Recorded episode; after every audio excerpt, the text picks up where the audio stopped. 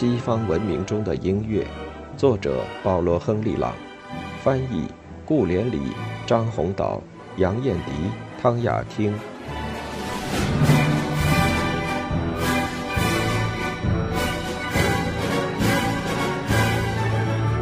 音乐理论与音乐实践的关系。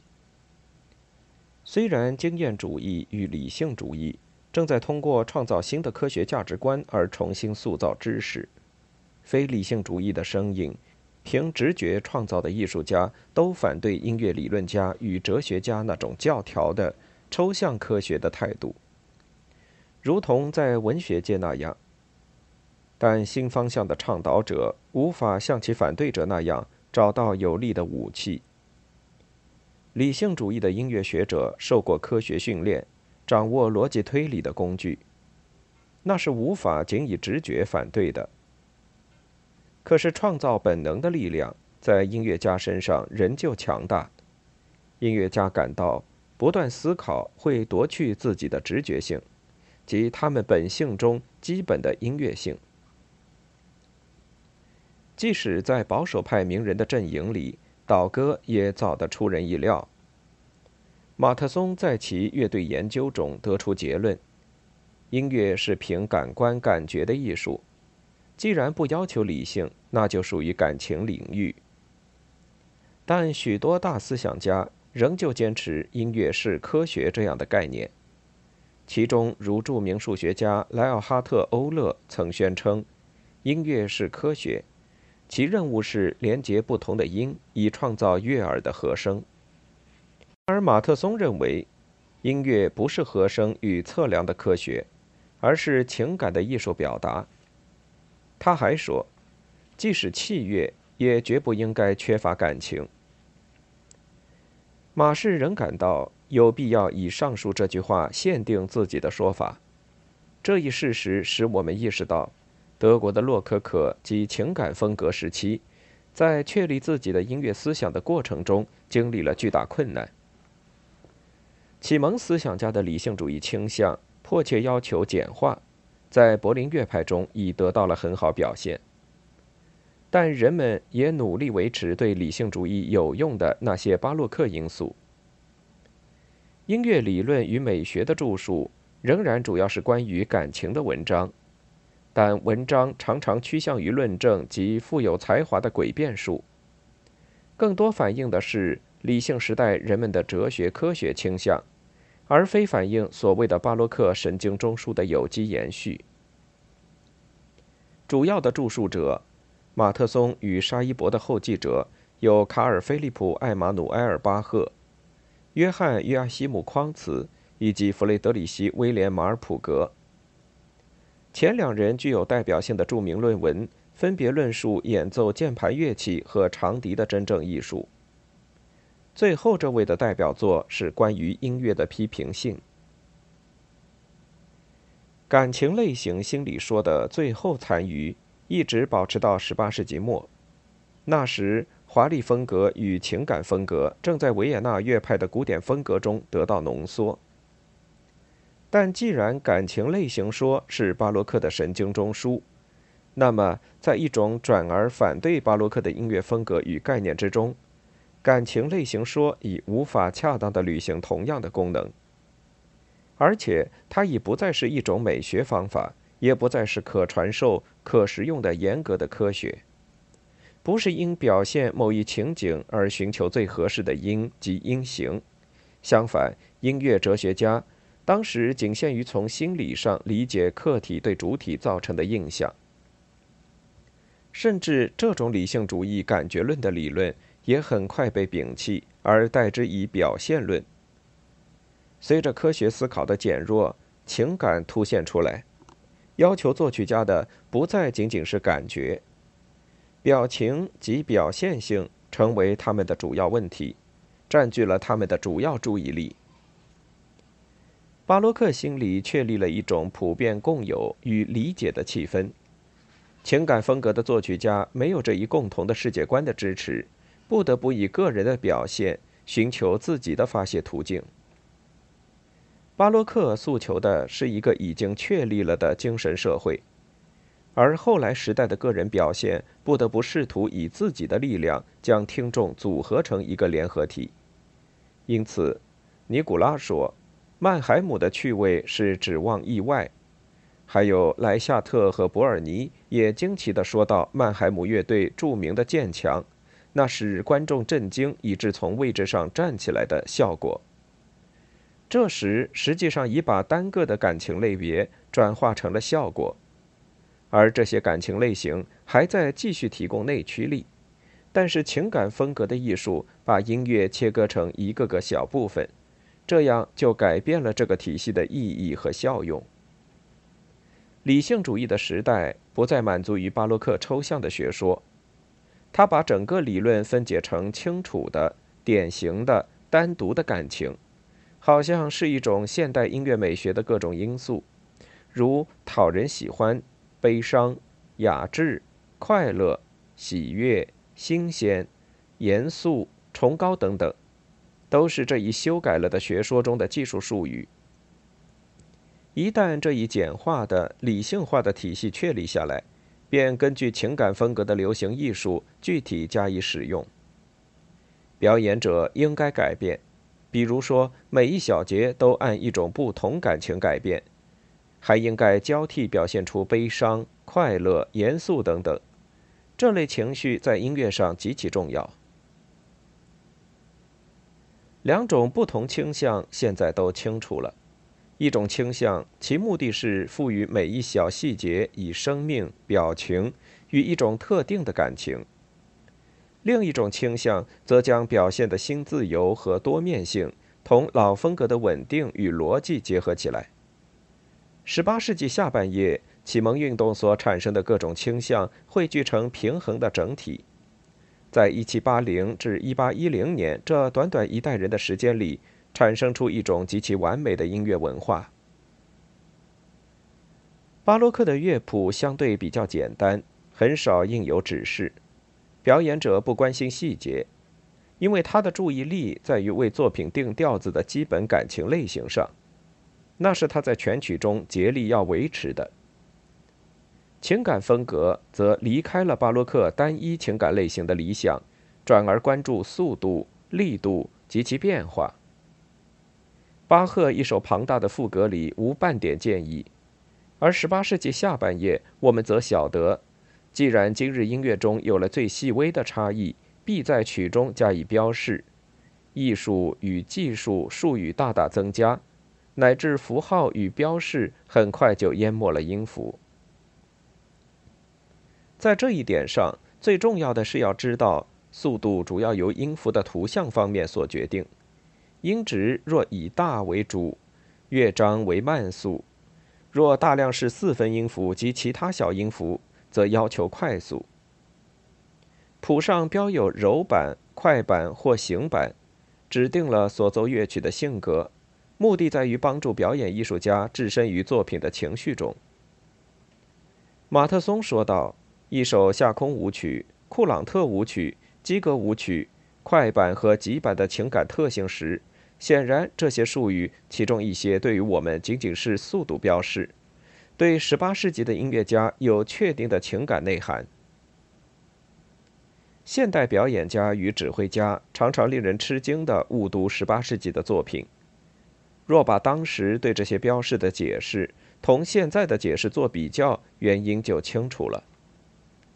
格奥尔格·西蒙·莱勒因以其键盘与小提琴的方法而广为人知。这位音乐家建议，Vivace。和 Allegro 表示适中的快乐，更不济的快乐则标为 Allegro assai、Allegro di modo 或 Presto。兴高采烈标以 Prestissimo，极其愤怒标以 Allegro furioso。沉着可标为 Andante、Andantino 或者 laghetto。悲伤则为 Mesto、Adagio、Largo。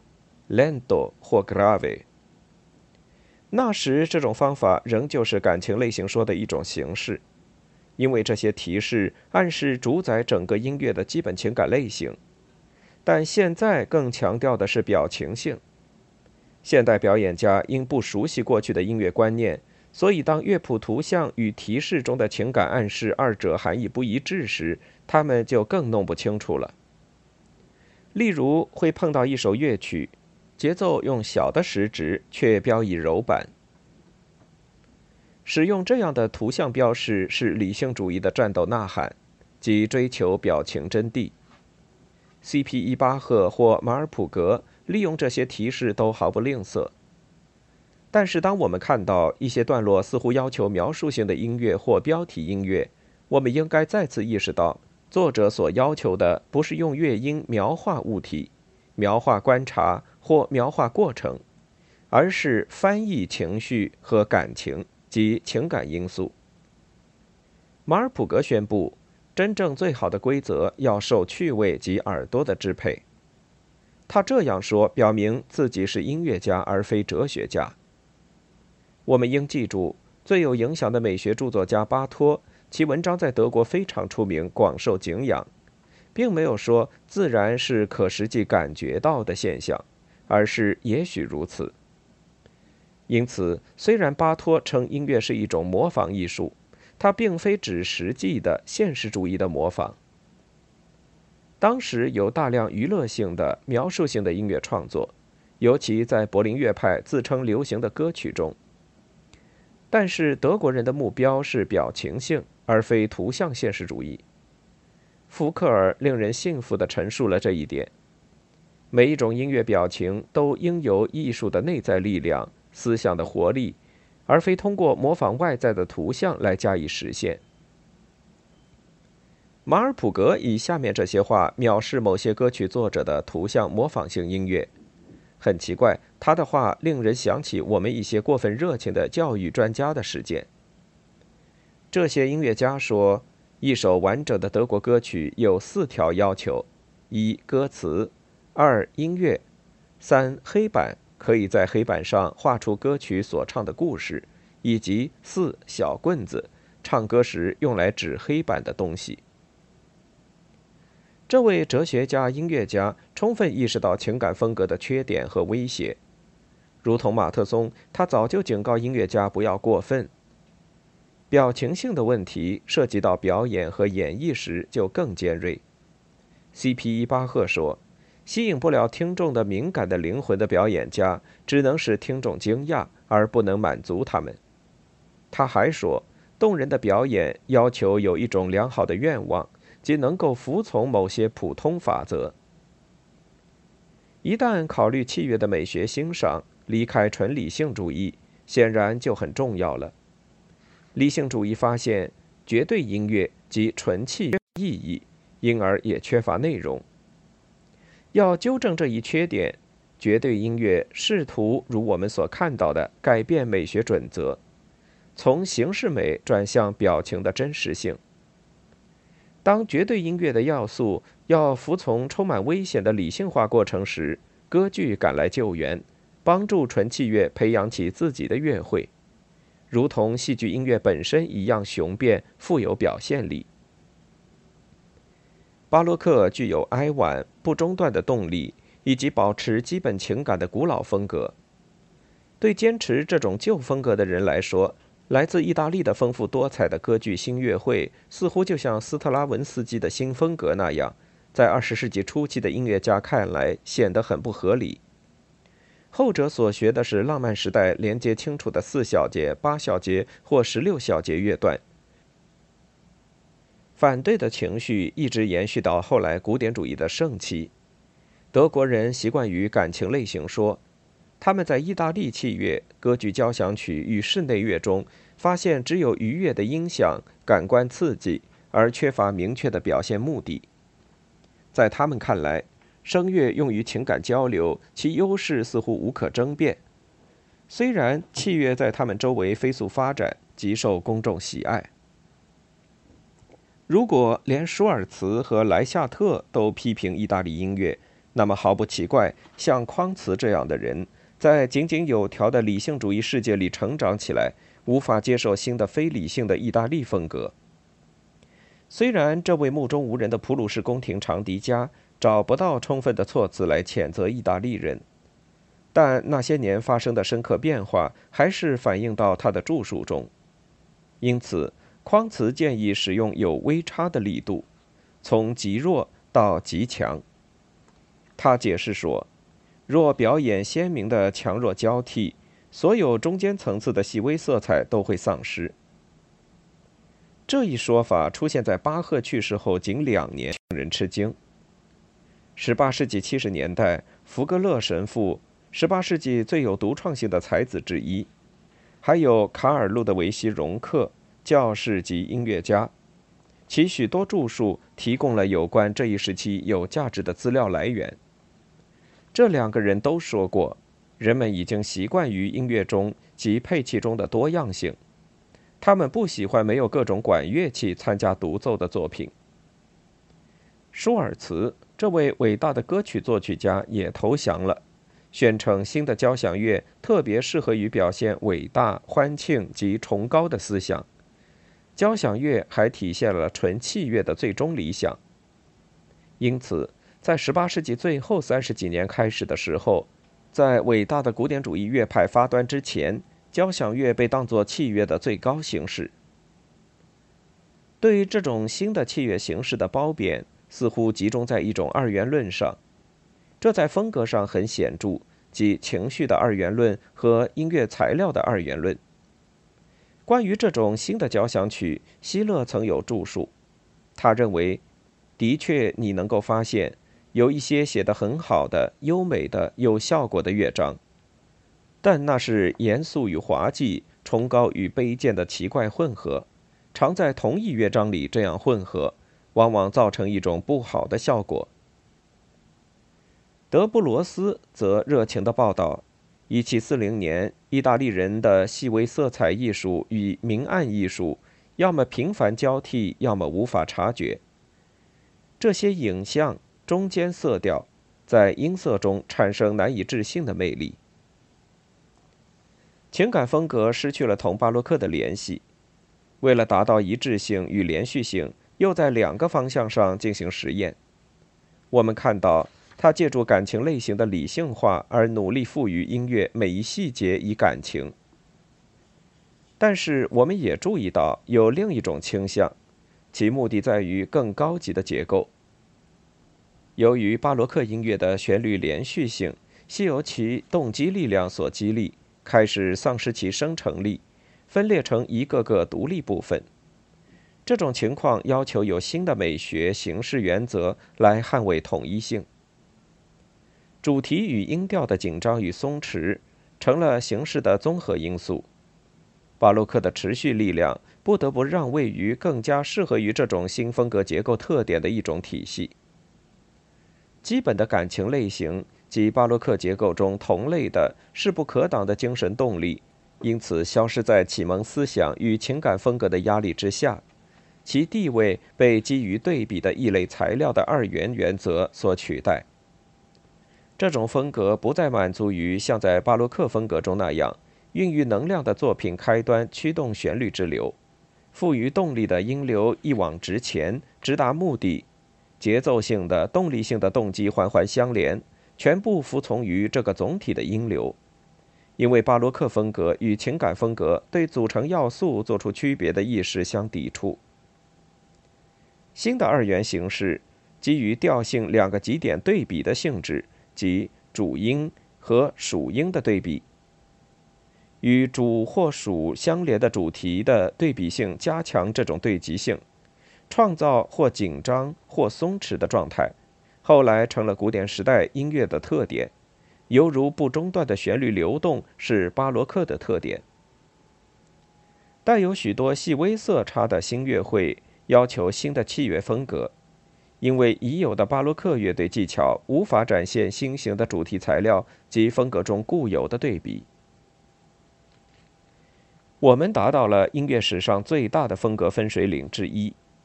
巴洛克达到形式完整统一的方法是弥散性的扩展和摩托式的连续性，因此其中不可能形成独立乐段。古典主义则通过将各段落组合成封闭的形式而达到统一。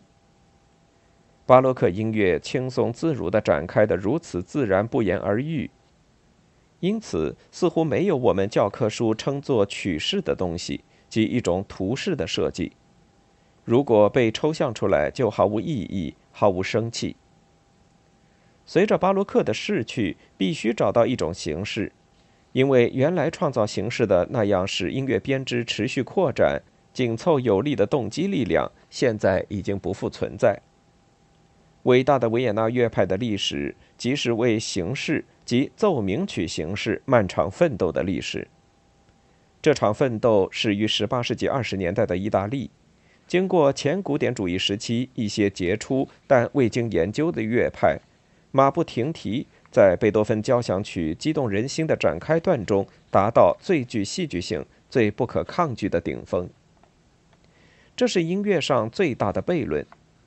贝多芬用最主观的表现刻画这场斗争，却使用极其客观性的形式。这种形式的内在客观性达到如此高度，使这种形式建成绝对规范，以后几代人都将其作为创作的既定框架。